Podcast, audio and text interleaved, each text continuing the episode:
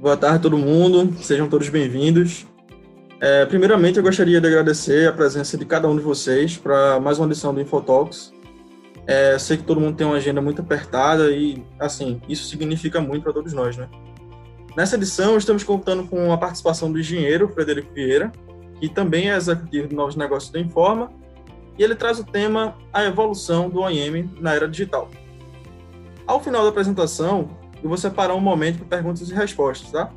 Durante o webinar, o chat vai estar aberto para vocês perguntarem à vontade e eu vou repassando para o Fred, tá certo? Então, bora lá começar? Eu vou desligar minha câmera aqui, eu vou passar a palavra, palavra para o Fred e desejo um, um ótimo webinar para todos vocês. Boa tarde, pessoal. Tudo bom? Eu quero agradecer primeiro o interesse de todos, né, em participarem desse bate-papo que a gente vai levar agora. Meu nome é Frederico Vieira, né? Como o Léo já anunciou, eu sou engenheiro eletricista, trabalho aproximadamente há 15 anos na área comercial. É, desde, no, desde janeiro de 2019, eu estou trabalhando como executivo de negócios da Informa Software. E a Informa é uma empresa que já tem uma grande bagagem no setor elétrico. Muitos dos que estão vendo aqui, né? Eu estou vendo que tem bastante pessoa já logada, já são clientes nossos. E se não são clientes nossos ainda, serão, espero. Mas hoje a gente veio aqui para falar mais do que da Informa, para falar de é, possibilidades, né? de ideias, de insights que a gente tem, principalmente durante as viagens e visitas e conversas que a gente vai levando no nosso trabalho de comercial. A gente vai aprendendo muito, vai fazendo links e a gente entende que é, o motivo principal desse webinar é tentar contribuir, é tentar somar com o setor elétrico, que desde seu surgimento sempre se caracterizou por um setor de vanguarda, um setor muito inovador, desde o século XIX, né, lá com Thomas Edison, com Tesla e com todo esse pessoal de muito peso. E durante o século XX é, foi evoluindo muito, eu diria que, inclusive, desde lá atrás, a gente já praticava automação e a gente já praticava o que hoje está muito na moda se falar, né, que é IoT. Então, a gente já tinha fusíveis, é, a gente já tinha relés eletromecânicos, disjuntores eletromecânicos, a gente já fazia toda essa parte de automação, tudo bem que com dados analógicos, né? Mas era automação, a gente já tinha máquina conversando com máquina, né? E isso foi crescendo durante o século XX com o advento da eletrônica de potência, mas a gente já tinha máquina falando com máquina e tomando ações sem que fosse necessária a participação do ser humano. Muito orgulho, inclusive, eu tenho do setor elétrico, tá? Por isso, por ter sempre sido um setor que esteve à frente do seu tempo.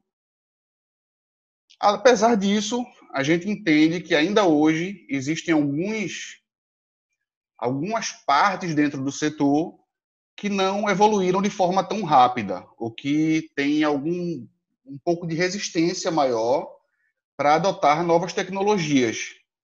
E aí, decorrente disso, né, a gente entende que, por exemplo, situações como essas que vocês estão vendo é, não são, não fazem parte de um mundo ideal. Você ter equipes inteiras de inspeção ou de manutenção com, com papel e prancheta em ambientes de risco, né, como são os ambientes de subestações, de geração de energia, linhas de transmissão, ou você obrigar pessoas a terem que subir em torres de transmissão, em postes, para fazerem uma simples inspeção, né, uma simples inspeção, é algo que está é, longe de ser o mundo ideal. A gente entende que a tecnologia sempre foi muito bem abraçada né, pelo setor elétrico, outras tecnologias, e as tecnologias digitais, né, a tecnologia da informação não pode ser diferente. Então, hoje, a gente tem ferramentas que permitem, por exemplo, que as pessoas não utilizem mais papel e prancheta, que as pessoas não estejam mais subindo em torres de aerogeradores, em torres de transmissão. A gente consegue automatizar todo esse processo de forma muito mais ágil, de forma muito mais fácil, né? E, e com muitos ganhos, muitos benefícios de vez em quando eu escuto alguém falar que inovação é, tem muito de moda, que inovação é, nem sempre é o melhor caminho, que a moda, nem seguir a moda, nem sempre é o melhor, é, é o melhor caminho. Olha, eu concordo 100% com essas afirmações. Eu acho que a gente não tem que simplesmente seguir uma moda, mas eu concordo também, e eu acredito, que é, você chamar ferramentas que são amplamente testadas e que têm comprovada eficiência em clientes, grandes clientes do setor, é, não é moda. Isso aí é você aderir a tecnologias comprovadamente eficientes. E aí algumas dessas, desses ganhos de eficiência que a gente pode citar, pensando aqui em exemplos, por exemplo, de inspeção, seriam a qualidade é, da coleta dos dados. O ganho de agilidade, ganho de comodidade, ganho de facilidade, velocidade, rastreabilidade. Todos esses são exemplos do que pode se ganhar. E trazendo um pouco mais para o mundo é, real, né? Como é que a gente ganha essa agilidade ou essa qualidade na coleta dos dados, por exemplo? Veja, se você tem é, diversas equipes de inspeção e essas equipes podem, ficam livres para descrever um mesmo defeito de dezenas de formas distintas, como é que você consegue tabular esses defeitos e como é que você consegue extrair informação válida desses defeitos que são descritos de forma tão diferente, né? Esse é um exemplo do nosso dia a dia. Um outro exemplo fácil também de assim de a gente visualizar é que muitos em muitos casos a gente sabe, né, que acontece de equipes de inspeção que observam, que identificam defeitos e que por algum motivo qualquer, porque estão embaixo do sol, porque estão num ambiente inóspito, preferem deixar para descrever esses defeitos de forma tardia. Depois, quando já estão no escritório, sentados numa mesa. E aí, desse meio tempo, o que a nossa vivência tem nos mostrado é que a perda na qualidade desses dados e de características importantes é muito grande. Esses dados deixam de ser é, narrados de uma forma prática, ágil e fácil em tempo real, vamos dizer assim, né, pela pessoa que está ali identificando os defeitos, e, pa e, passa a ser passam a ser descritos numa planilha de forma livre é, algumas horas depois. A gente entende que existem ferramentas, tá, como Excel, e essas ferramentas são fantásticas. É, eu pessoalmente gosto muito do Excel mas eu entendo também que o Excel, para o mundo onde a gente atua, que é o mundo do OEM, né, do setor elétrico, que é um mundo tão vasto, tão cheio de ativos e tão cheio de procedimentos, o Excel não é o melhor é, dos mundos. E por quê, né?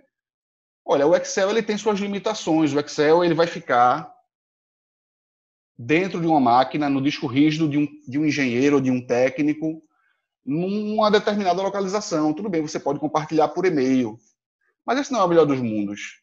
O melhor do mundo, dos mundos seria você não simplesmente abandonar essas planilhas, porque a gente sabe que essas planilhas são contêm muitíssima inteligência, né? Essas planilhas são valiosíssimas, mas na realidade o que, no meu ponto de vista, os sistemas têm que propor é a, interna a interna é, é, absorver o conhecimento que existe nessas planilhas, é internalizar esse conhecimento, de forma que esses conhecimentos eles deixem de ser individualizados e pertencer somente a um pequeno grupo de engenheiros ou técnicos que estão em determinada localização e ele passe a pertencer a toda a empresa.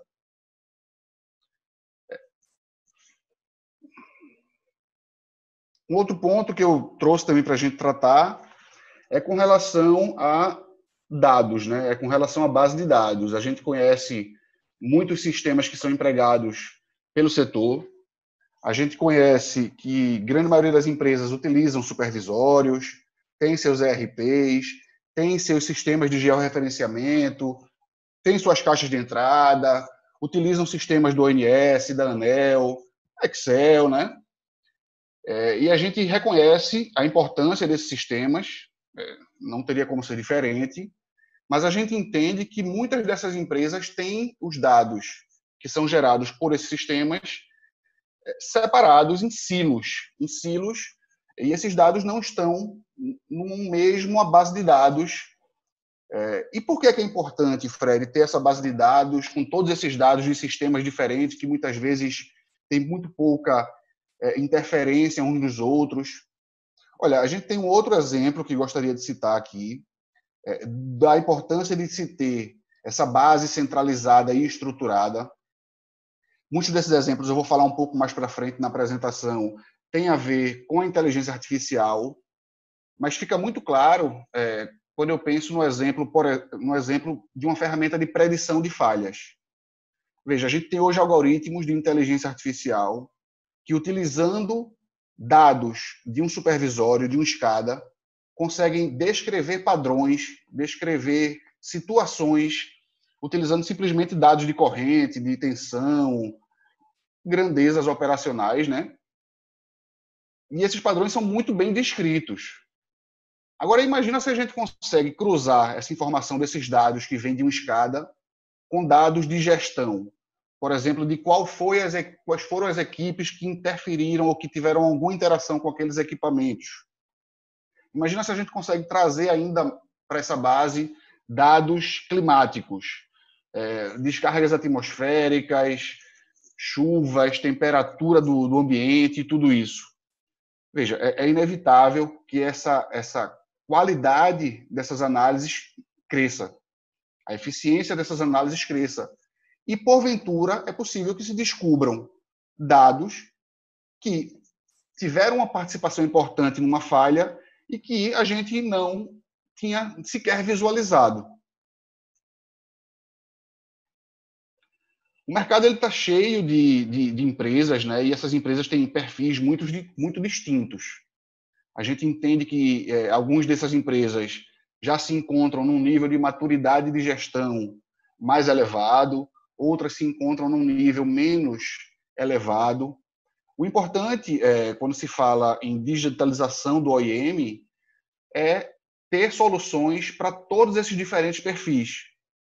Essa é uma proposta que eu acredito que o mercado tem que ter para poder atender todas essas diferentes perfis e ajudá-los nesse caminho né, de chegar, de atingir uma, uma excelência operacional. Esse é um estudo que a gente recebeu da McKinsey em 2019, tá? É um estudo que mostra alguns números bem interessantes, como, por exemplo, a possibilidade de se ganhar entre 20% e 40% de confiabilidade e compliance regulatório para as empresas que passam por um processo de transformação digital na gestão de seus ativos, né?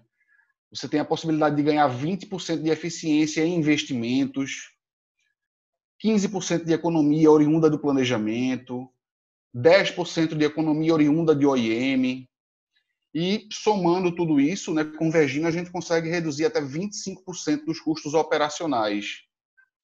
Isso pode parecer difícil para algumas pessoas, pode parecer números jogados, mas esse é um estudo sério e a gente tem exemplos tá, concretos que a gente pode demonstrar que esses números são reais.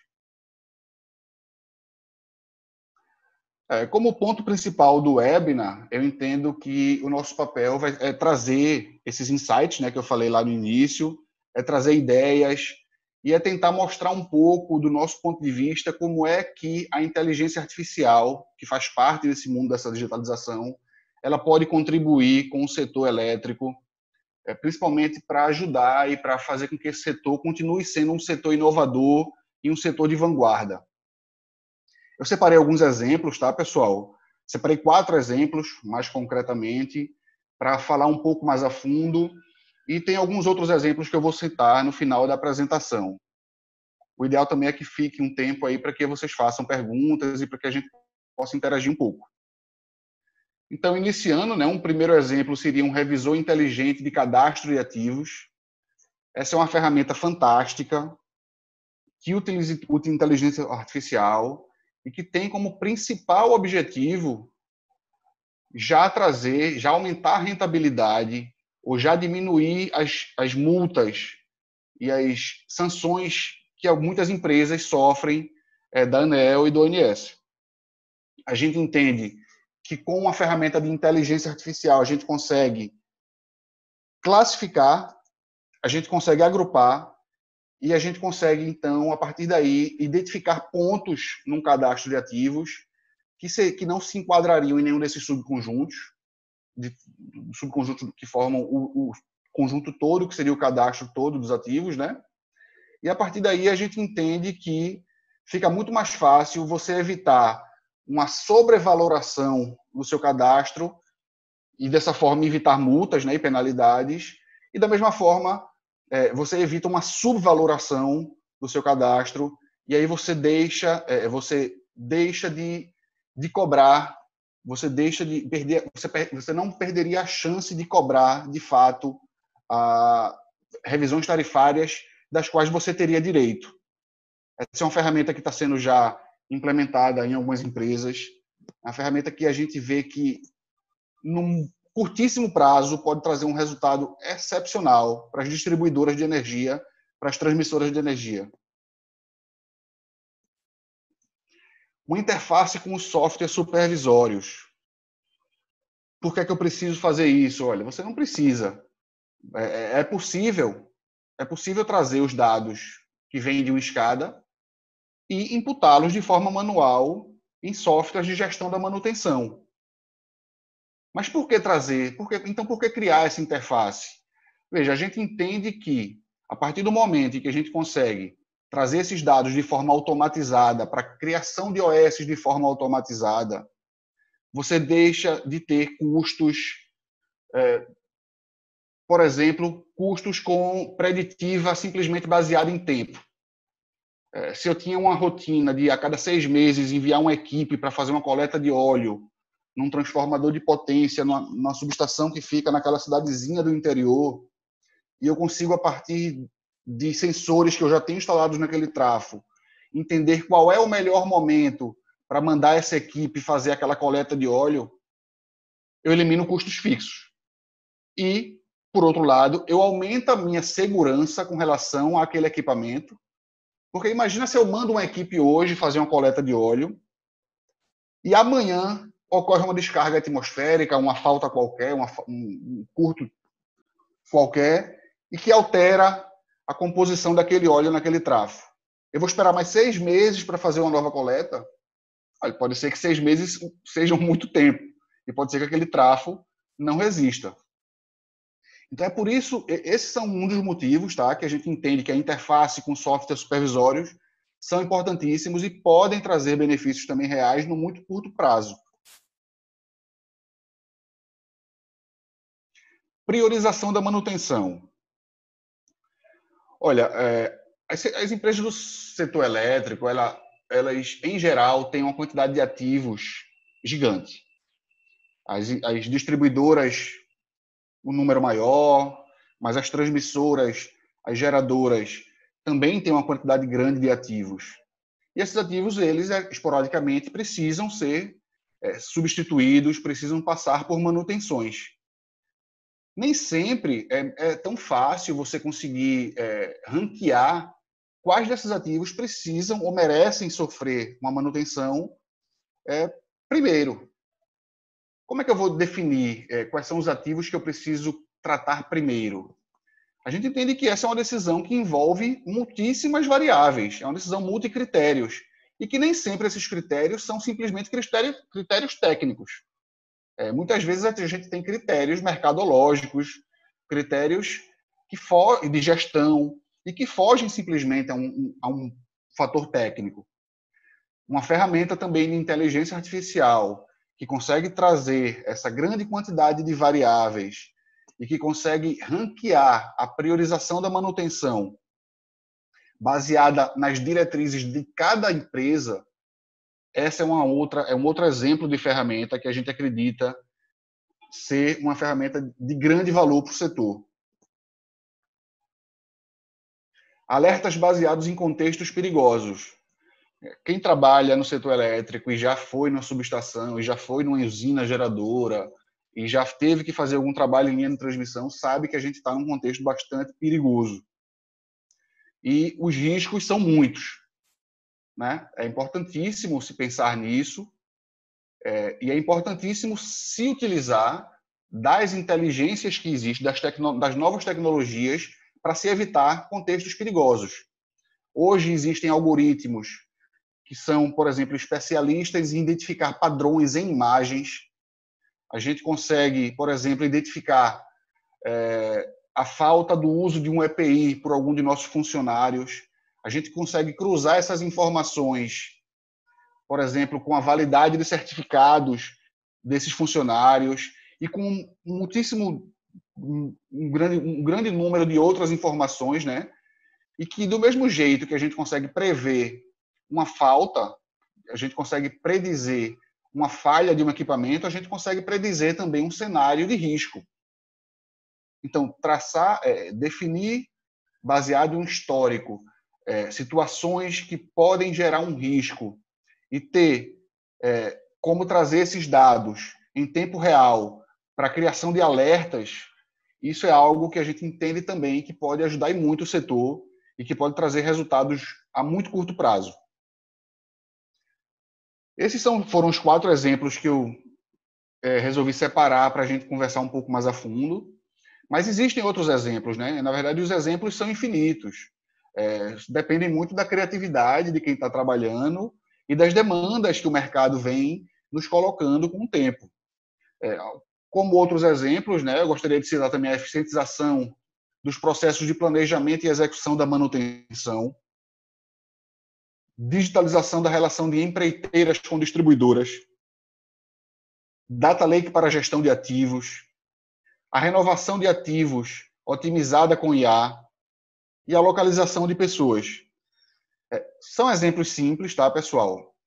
Somando com os quatro exemplos que eu falei um pouco mais, mas que ficam aí à disposição para que vocês agora é, possam perguntar um pouco e a gente possa interagir.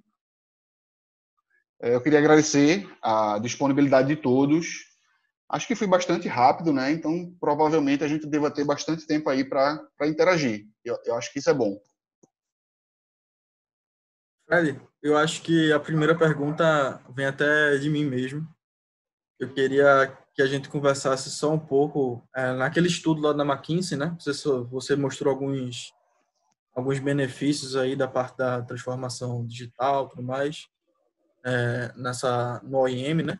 E você falou que tinha alguns exemplos assim que poderia dar. Eu, eu, eu particularmente assim fiquei muito curioso com esse com esse estudo. Eu realmente eu fiquei até chocado com os números deles assim. E queria até que você comentasse um pouco assim sobre sobre assim, pudesse elencar pelo menos alguns exemplos desses pontos, né? Ah, perfeito.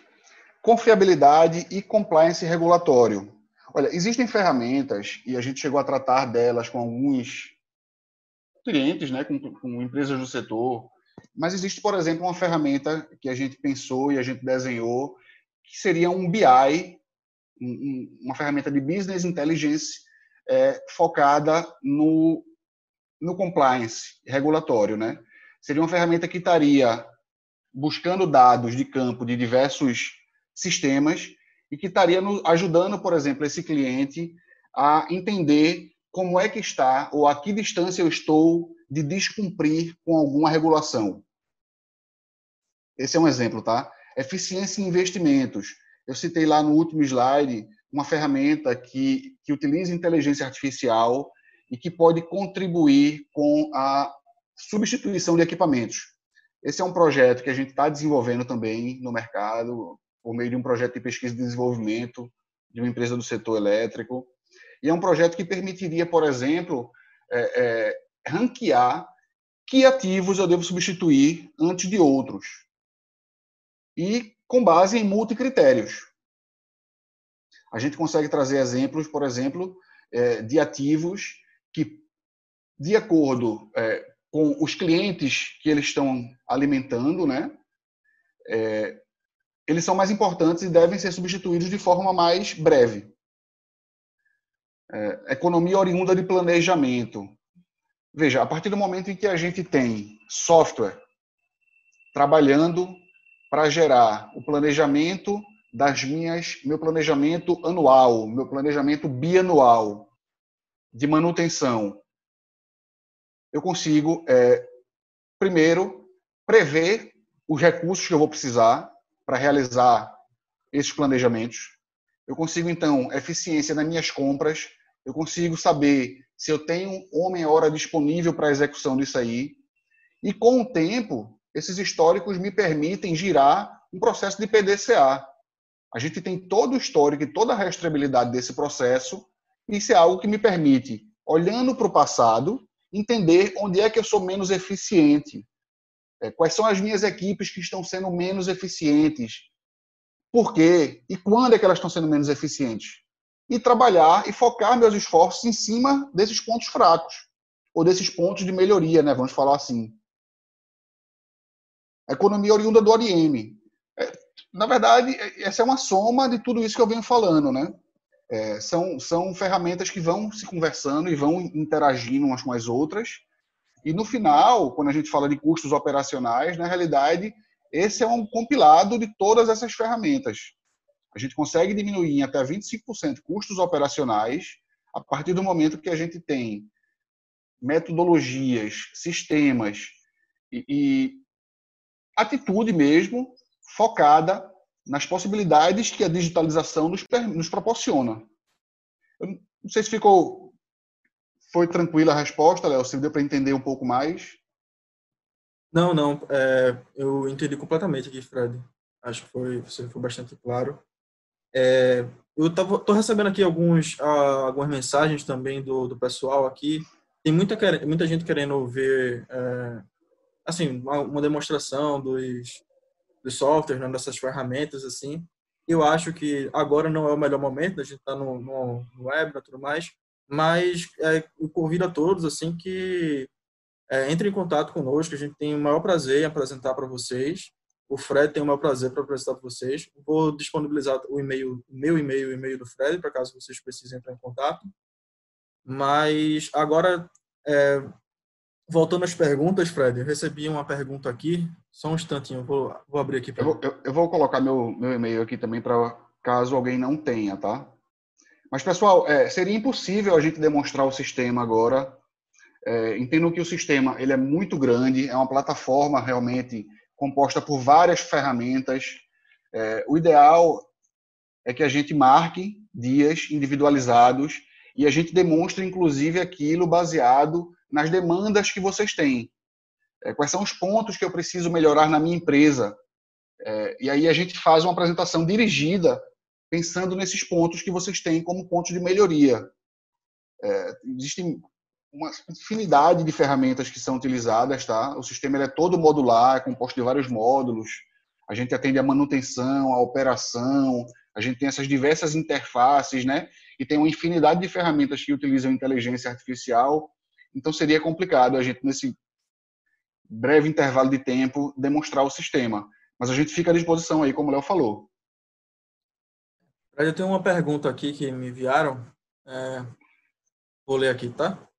Que pois tipo não. de estratégia a empresa deveria usar para facilitar a adoção dessas novas tecnologias e a obtenção dos benefícios? Ou quais os aspectos de uma boa estratégia deveria considerar para ser bem sucedida? São duas perguntas, na verdade, né?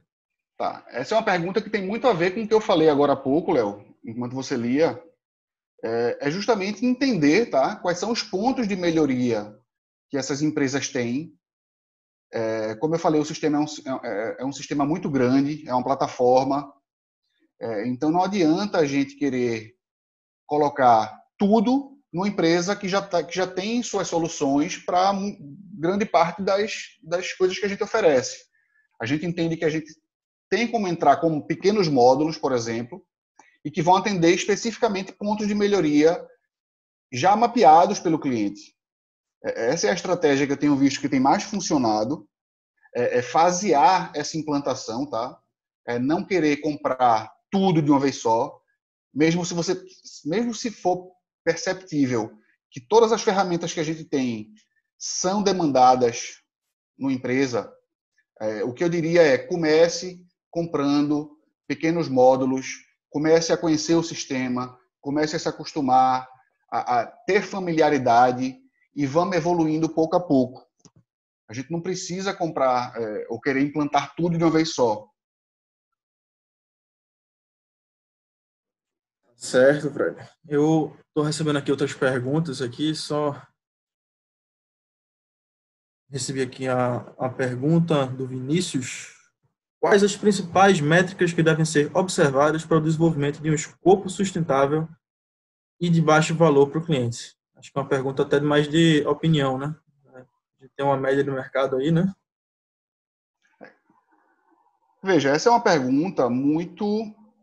Eu entendo que é uma pergunta muito específica. É, a gente entende que. Eu estou entendendo que métricas seriam métricas de OIM, né? Que ele está querendo falar. Se forem métricas de OIM, a gente entende que existem as, metras, as métricas mínimas que devem ser seguidas, baseadas na regulação. E, além disso, cada empresa tem a sua cultura, e, do meu ponto de vista, os sistemas têm que estar preparados e têm que ser capazes de absorver essa cultura para seguir as métricas e, as, e, a inteligência que essa empresa já tem. Muitas vezes em planilha de Excel, muitas vezes na cabeça de um engenheiro sênior, muitas vezes numa pasta em papel físico, né, em papel ofício.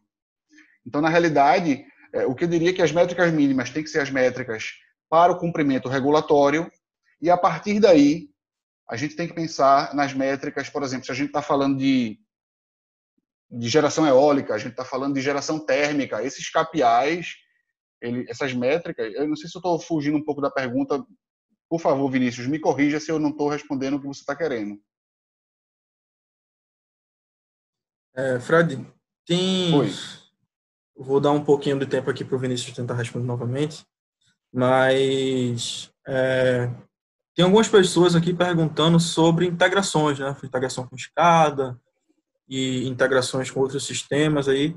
É, acho que você poderia dar um, um, uma ideia geral né, do, do, do, que é, que é possível realizar com essa, esse artifício de integração, né?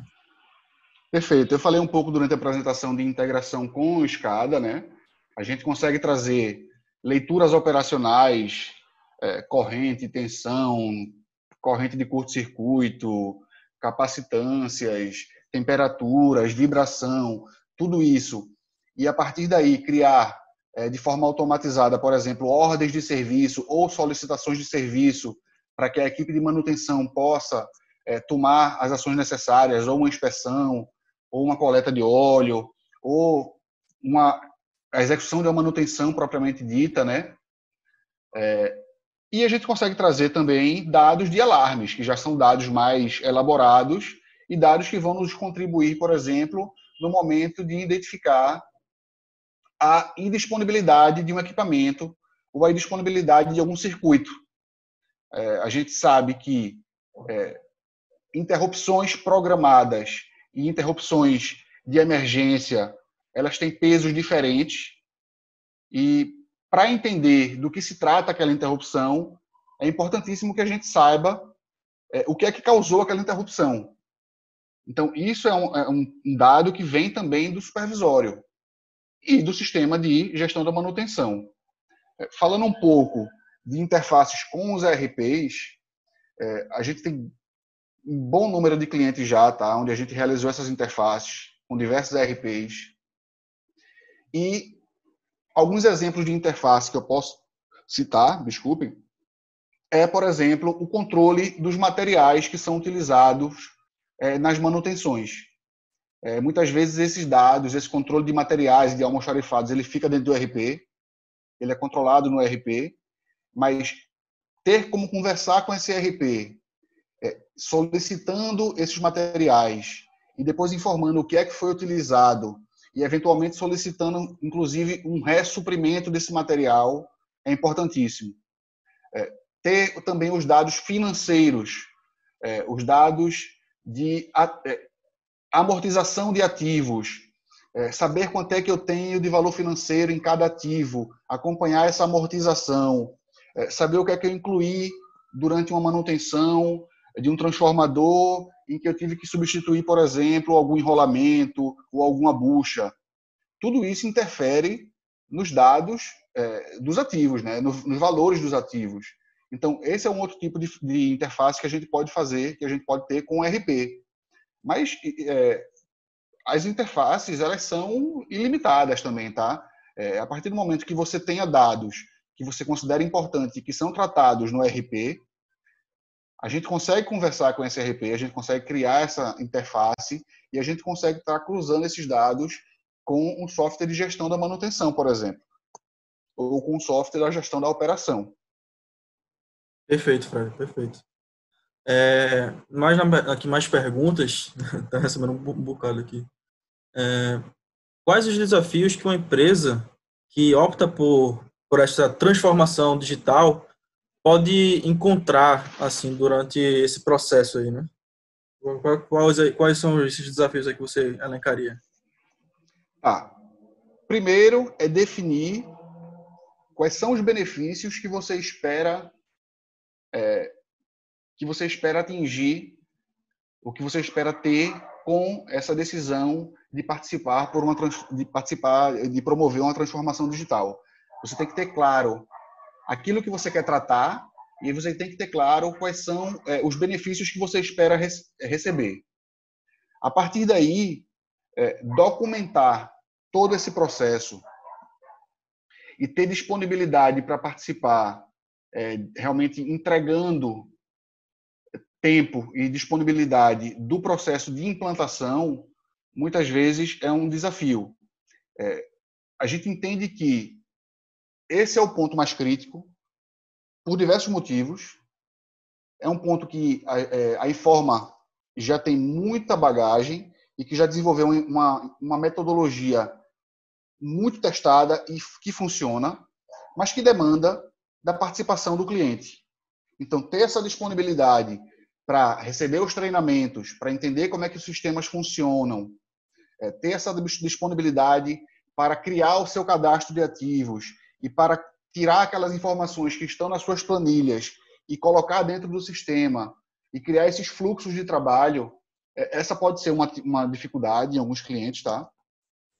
Não ter, eventualmente, é, suas bases de dados centralizadas pode ser uma outra dificuldade.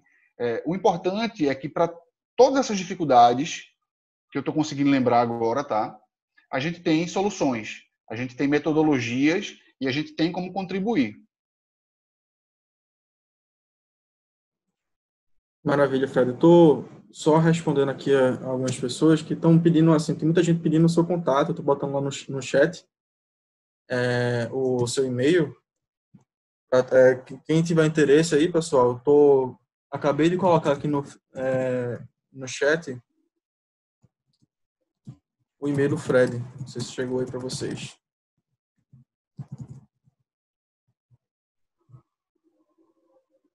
Muito bom, pessoal, essa interação. Vamos mandar mais perguntas aí. Eu não sei nem como é que está nosso tempo, Léo.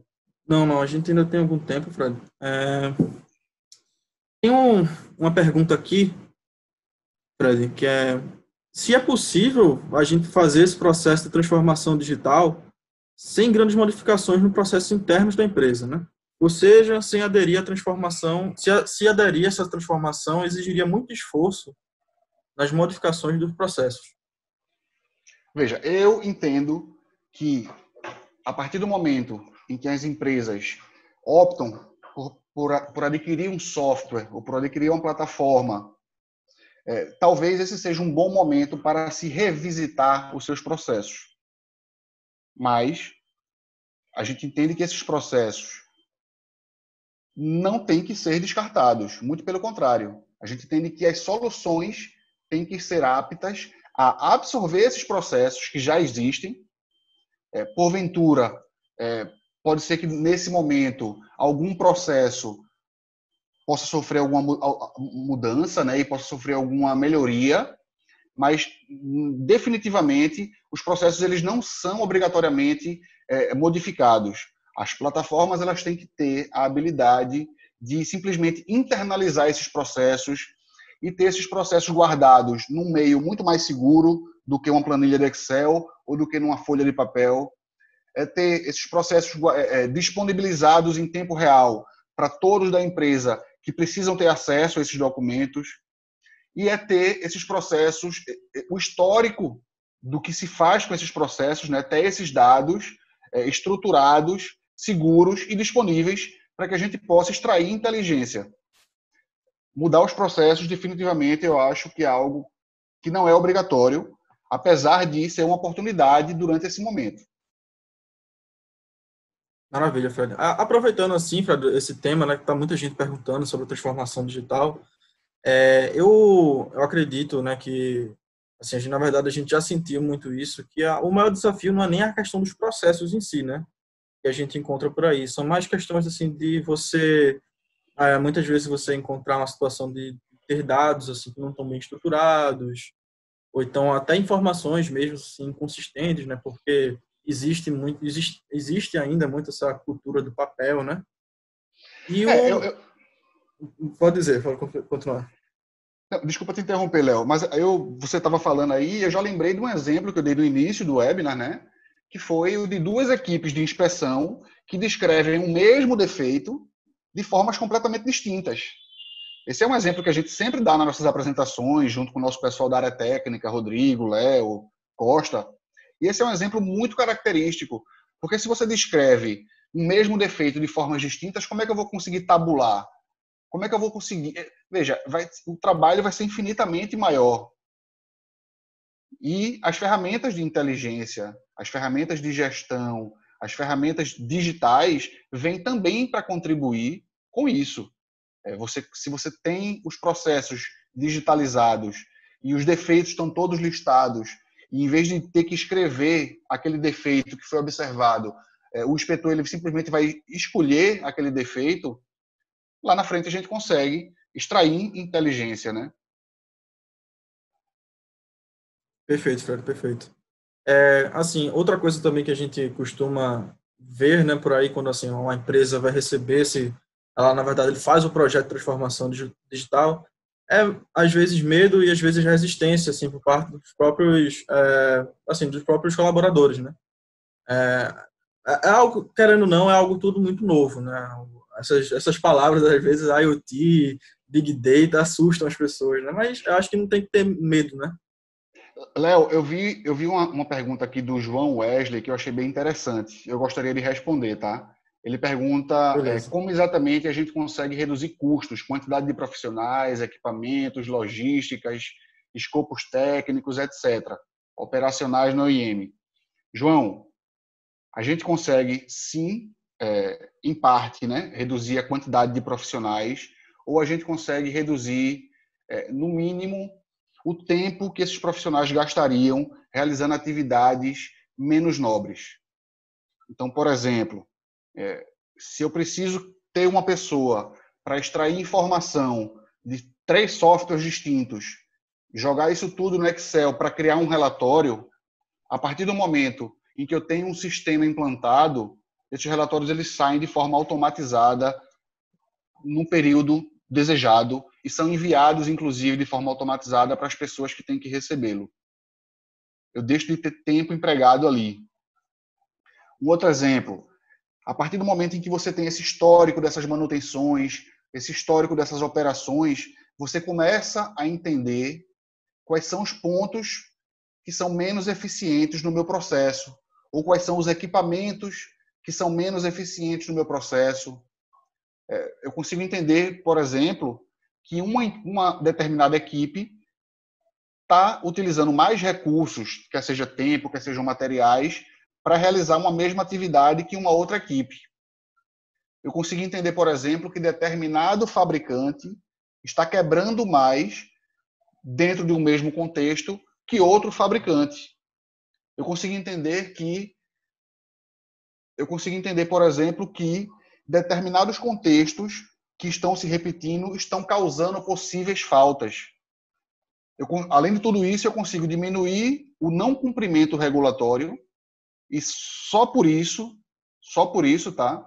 Você consegue evitar penalidades que são grandes no setor, né? A gente sabe que essas penalidades realmente são penalidades grandes. Você consegue diminuir a sua indisponibilidade a partir do momento em que você começa a entender quais são os processos que eu preciso melhorar e onde é que eu estou errando. Então, só aí eu já citei vários pontos, né? Onde é que a gente consegue reduzir custos. Espero que tenha lhe respondido, João. Boa pergunta. Fred, tem um, uma outra pergunta aqui também, falando assim um pouco nessa, nessa questão do, do João, né? É, além das manutenções preventivas e preditivas, como vamos fazer o apontamento sobre a performance da usina? Olha, toda essa performance, ela é monitorada, né? Essa performance, ela, ela existe.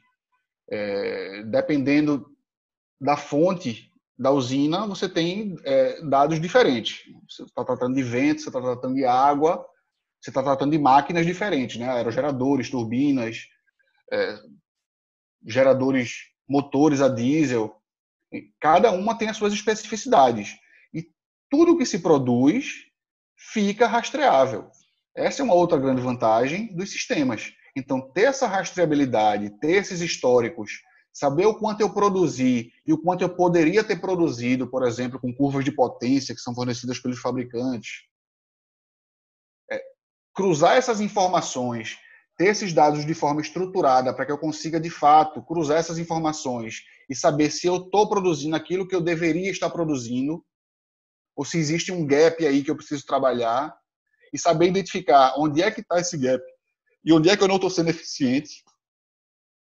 Ou até mesmo brigar com o fabricante, né? Olha, você me falou que produziria tal em determinadas condições e não está produzindo.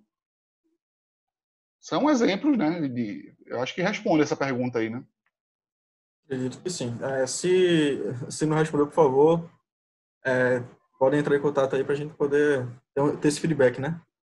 Uma outra pergunta aqui, Fred. É, na sua opinião, quais são as maiores diferenças do padrão de operação e manutenção das empresas de hoje quando comparados com 10 ou 20 anos atrás? Tá. Veja, há 10 e 20 anos atrás, 10, 20 anos atrás, a gente não tinha, primeiro, a quantidade de sensores que a gente tem hoje instalada. Né? É, cada vez mais a gente tem mais sensores e a gente começa a entender é, quais são os sensores que de fato fazem a diferença é, no monitoramento dos meus ativos. É, há 10 e 15 anos atrás a gente não tinha é, algoritmos de inteligência artificial, a gente não tinha sequer a capacidade de processamento de dados que a gente tem hoje. É, essas são algumas das principais diferenças que eu vejo, tá?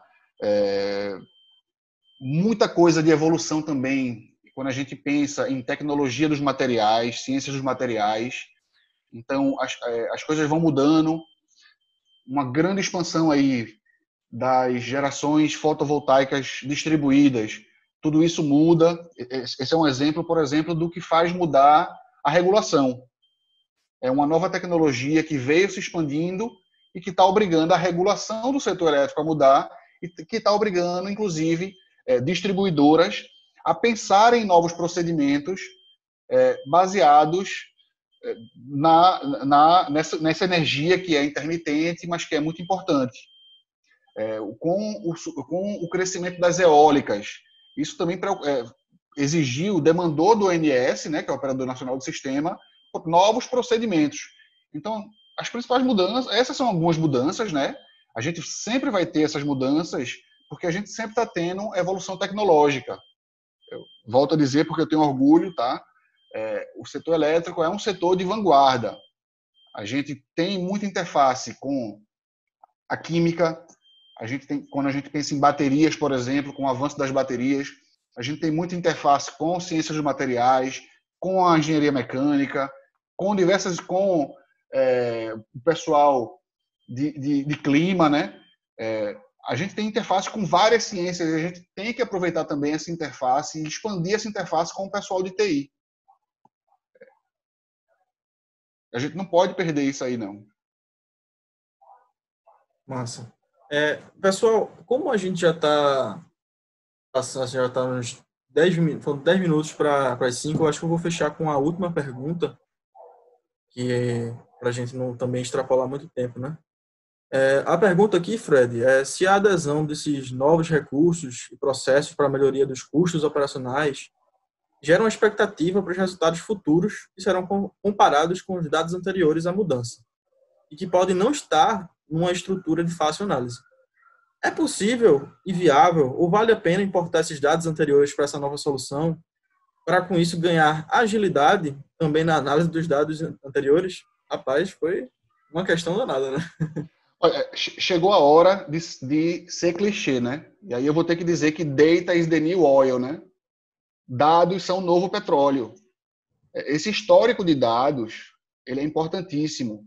E eles são um ativo tão ou mais valioso do que um transformador de 10 MVA. Você ter esse histórico é, tratado, estruturado, de forma que me permita extrair inteligência do que, é que aconteceu, isso tem um valor gigante.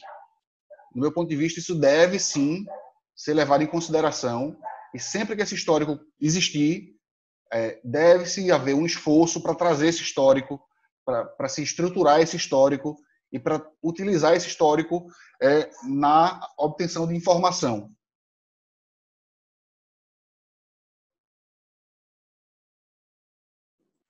Maravilha. Então, acho que a gente poderia encerrar por aqui, né?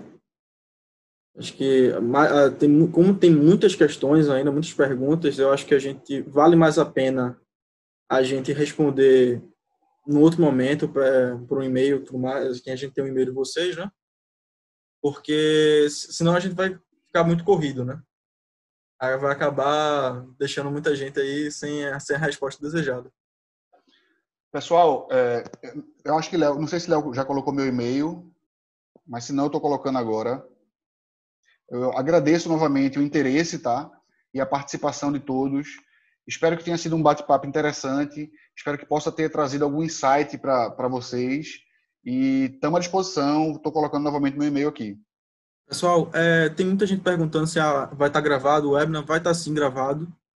Ah, da mesma forma como o, o webinar anterior, o Infotalks anterior também foi gravado, a gente vai estar enviando logo mais para todo mundo que participou, que se inscreveu no webinar. Então podem ficar tranquilos, tá? Quem perdeu aí um pouquinho no começo, já vocês vão ter a chance de rever. E também, é, assim, o Infotalks ele continua, daqui a, acredito, a gente vai estar liberando o terceiro Infotalks, né? Logo, logo a gente vai estar fazendo a chamada já pelo, pelo e-mail de vocês. E contamos com a presença de vocês no próximo, né? E no seguinte também. É isso aí. Obrigado mais uma vez, pessoal. Obrigado, pessoal.